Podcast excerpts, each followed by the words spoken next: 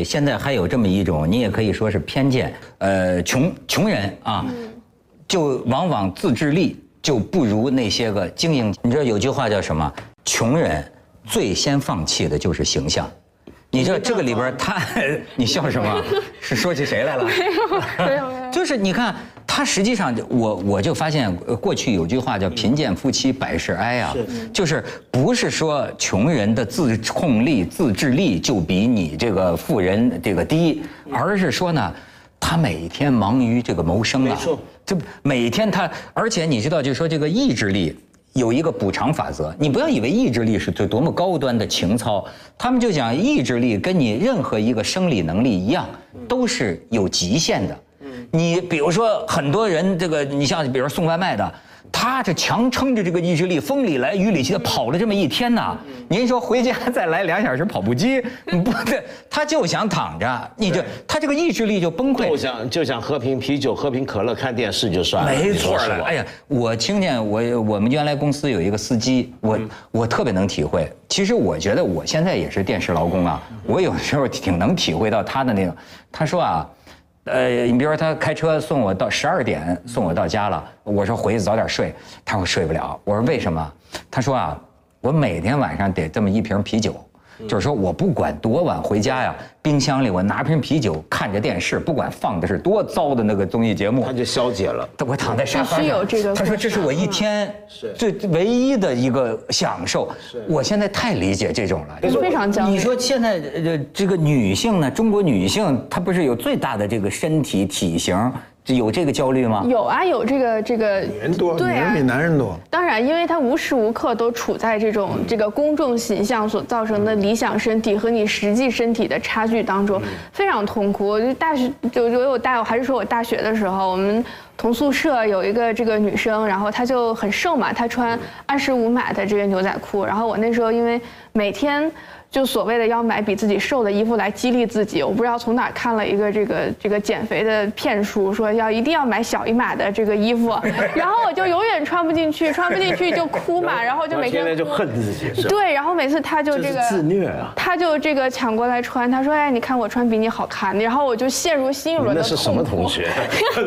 没有，那我也说，那确实这个这个好看，因为所有的女性都是同行，就尤其是在一个宿舍当中，你这个 peer pressure 就到了一个顶点，就每天都非常痛苦。这还不是这个这个网上看的网红的完美身材给你带来的焦虑，就是你旁边同宿舍的他就比你女生带来瘦一点，比方说。对，你我真的是挺佩服这个女的的，因为我的印象是女性比较馋，就爱吃，对吧？爱爱美食，但是呢，有一样就是我周围的女性，我真的发现，怎么？她就不像我们这么胖胖瘦瘦的。你比如说，你像我们这个女主持人，你看吴小莉也好，呃，歌辉也好，对吧？就是小南也好，生了孩子，按说这女人生孩子会胖吧？生了孩子没过俩月，完全跟以前一样。嗯我就觉得这是怎么？她是得有多大的毅力，她她克服这个东西。成惯性了吧啊，她主要有一个问题，就是女性的体态跟男性体体态，女性更不能容忍缺肥胖。对男性还可以。男性，我刚才在想哈，那个西装那东西它害人，西装你胖点儿吧，它不显，还显得 挺精神的。你看很多那男的一大肚子，穿一西装能穿，但穿中装穿不了，中装特别怕人胖，一胖那肚子就成跟球似的。但是女的就没有救济，就没有像服装这种救济。所以女的一旦孕胖了孕妇就就没有办法了。所以这就说明，就是其实为什么男人穿西装啊？对就西装是能修饰身形的嘛，对对对对吧？但为什么男人穿西装，女人就不能穿西装？女人必须穿裙子？恰恰你看到是社会对男女的形态的要求不同。所以你你有没有想过，我们以前那些凤凰的那些老同事，我们认识这些同行那些女主持，生完孩子一个月回来，比生孩子前还瘦，你瘦得多，那是怎么回事儿？我觉得你就恰恰可以看到是多不公平。为什么我们没有这种要求？那种要求都在他们身上。你放心，这种公平你给许个辉，他也不要。对，我知道，但是就是恰恰是 我们社会上对女人的身材的要求远远高于对男人身材的要求。那哎，文道，我问你一个敏感问题，就是说这个里边事关歧视，对吧？那么假如说咱们男的总会看到一个女的，觉得她漂亮，受吸引，这个是本能吧？嗯。那么好，一个女的苗条的时候，和一个女的生完孩子很胖的时候，会影响你作为一个男人，他们对你的吸引力吗？当然会，但是问题是，我怎么去判断谁更有吸引力？这个框架、这个想法，却可以是在文化中改变的。你你比如说，我们今天看十八世纪的那些欧洲油画里面那些号称美女，你别说十八，一直到十九世纪，西班牙戈雅画的那些什么呃脱衣的马哈、穿衣的马哈，你看那个女的胖的，就一个一堆肉躺在床上，然后在当年的人认为绝世美女。你今天看你会觉得有吸引力吗？你不会。但所以可见，就是这是这个观念是可以转变。那也比麻杆儿有吸引力。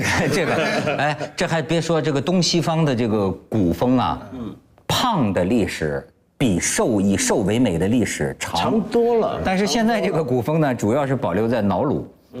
我今天也看一个数字，说也是什么世界卫生组织讲了，全世界啊最胖的七个国家，全部都是太平洋岛国。对其中是胖之最是瑙鲁，百分之九十七的男子和百分之九十三的女子都是大胖子。是。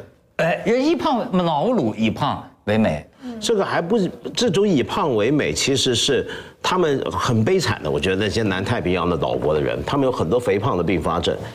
他们以胖为美是继承了，不能说继承，是延续了我们社会所有社会都曾经有过的一种审美观。只不过很悲惨的是，他们的吃喝又遇上了新时代。啊，因为因为你知道胖，我们常常说就是马燕，你刚刚说你吃东西容易胖啊，四十多岁，或者说你说你天生有胖的基因，你知道这种基因是什么基因吗？这种基因是本来让你活命的基因。那那所以你刚刚说毛毛鲁那些国家就是这样，比如说南太平洋的地区有个特点，就那些人都爱吃午餐肉。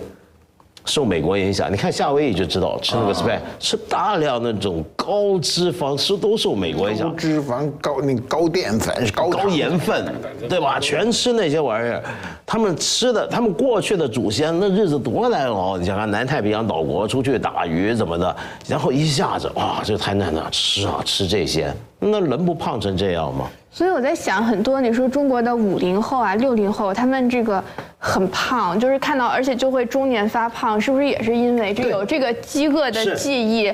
就像我是是真的是看原来这个莫言也是莫言老师写，他想当作家，就是因为他们同乡一个当作家的三三餐都能吃饺子，他觉得哎呀当作家就有饺子吃，那所以他现在也吃的白白胖胖的，就是我觉得可能 胖胖白白拿了奖之后吃的更白白胖胖，是吧？所以是不是也是因为有这个饥饿的？我我觉得是，你看中国人，坦白讲，中国人跟饥饿搏斗的历史可长了。中国人有饥饿基因不。是中国人，全世界就是人类能够在食物上不去计较。美国人是两代人，我们就是一代人。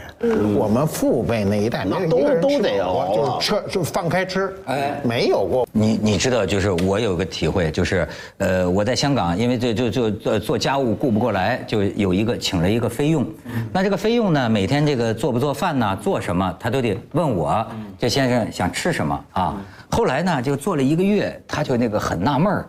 他就问我，他说：“这个先生，我觉得呢，我在你们家很清闲，就是你不吃东西，对我老婆我以前在人家家里头天天做鲍鱼，对对，我就说我那呃不吃，或者就给我炒盘青菜，晚餐就给我炒盘青菜。后来呢，不好意思了，是吧？对，后来他觉得他很少做饭，但然后他跟我说，他说我觉得很难理解，就说你看我们从这个菲律宾跑到香港来，辛辛苦苦去做这个这个菲佣，对吧？挣点钱，我们就是希望里吃好的自不是就想自己吃吃顿好的，就想吃点好的。您呢 还是花钱雇我的，怎么您整天吃的连我们都不如呢？不是，那还有一个问题，不吃呢？说那你每天那么辛苦工作，你是为了什么呢？我觉得这是个哲学问题，我觉得这是个哲学问题没。听说他还有一个潜台词呢，你吃的不好，影响他吃。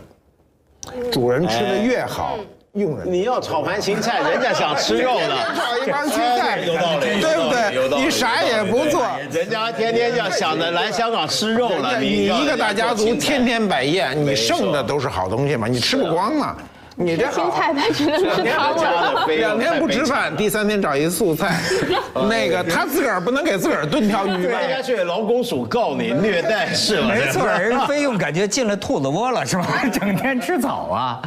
但是我就是说啊，这个你看，你看，这就说这就说明一个什么问题呢？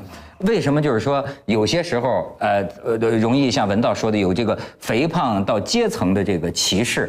就是说，其实它是有一个呃基本的道理的。你比你比你就比如说呃所谓富贵人或者所谓有条件的人，那的确他的那种自制力啊，其实是表现在啊。他有能力或者有资源或者有权利来管理自己的时间。对，他们都说了，您这当老板的，您说什么时候开会是您什么时候开会。我们这个打工的，我躺在床上我都怕你给我发一微信，邦当我就去我的什么计划，对吧？而且你看，为什么我就说说连意志力可能都有跟这个有关系？我到这个巴厘岛。巴厘岛呃就去旅游，碰见那个讲华语的那个那个导游，他就给我讲一个你也是没想到的。他说我们导游不能跟导游结婚，导游跟导游结婚的都离婚，在巴厘岛至少是这样。我说你为什么？他说一般都在旅游旺季离婚。我说为什么呢？太忙。他说你看，他说我们白天。你这游客这个不满意，那个不满意，照照我们那个没鼻子没眼就骂，我们都得笑脸相迎，咔咔咔。夫妻俩都是这样，带了一天团，你知道晚上回家就是说意志力也是个生理资源，有极限的。你白天透支了太多的自控力，晚上一回家呀，他说没来由的两口子往往就是谁先来，后来就开始了，就是 hold 不住的就要吵架打架，完全忍不住。发泄就真正发泄，所以往往一到旅游旺季，我们这个导游夫妻俩就离婚。